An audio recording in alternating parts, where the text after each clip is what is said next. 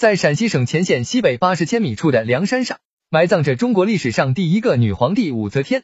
她的陵墓规模宏大，气势雄伟，墓道两旁耸立着一排排高大的石人石马，十分壮观。然而，作为一位赫赫有名的女皇帝，其高达六点三米的巨型墓碑上却一个字也没有。这是武则天爱童死前在遗嘱里亲自交代的，后人称她为无字碑。一位堂堂皇皇的武则天，为什么死后只树碑而不立传？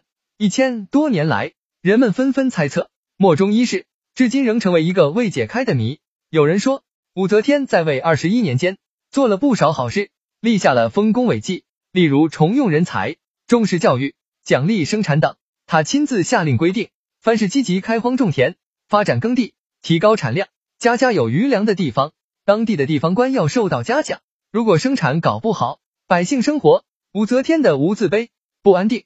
年终考核时，地方官要被解除职务。武则天还破格提拔一大批人才，鼓励下面向上级推荐人才，并在京城里设立检举箱、意见箱，让群众反映情况，举报贪官污吏，并广泛听取各种不同意见。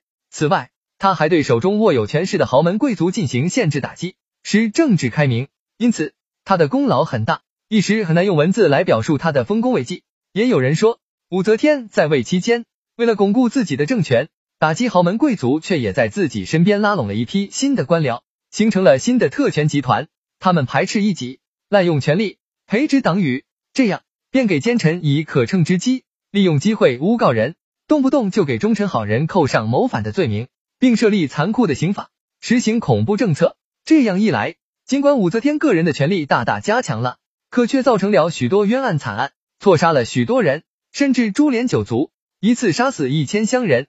于是武则天在临死前感到不得人心，怕后人唾骂，只好立无字碑了。有的人以为武则天当皇帝以后，特别是到了晚年，生活奢侈，浪费十分严重，大肆挥霍国家财产，大建寺院与享乐场所，使经济受到了严重影响，政治也日益腐败，引起了全国上下的不满，所以死后无脸为自己撰文立传。有的人认为。武则天一生有功也有过，功劳很大，而罪恶也很多，一时很难做出恰当的评价，只好让碑文空着，让后人去下结论。还有人认为，武则天作为女皇帝，死后不给自己留碑文，是一种谦虚的表现，有自知之明。以上这些都是后人的种种猜测而已。无字碑的真正用意是什么？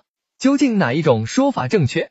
或者这些说法全都不正确，而可能还有另外的含义？这一切都还是一个未知数。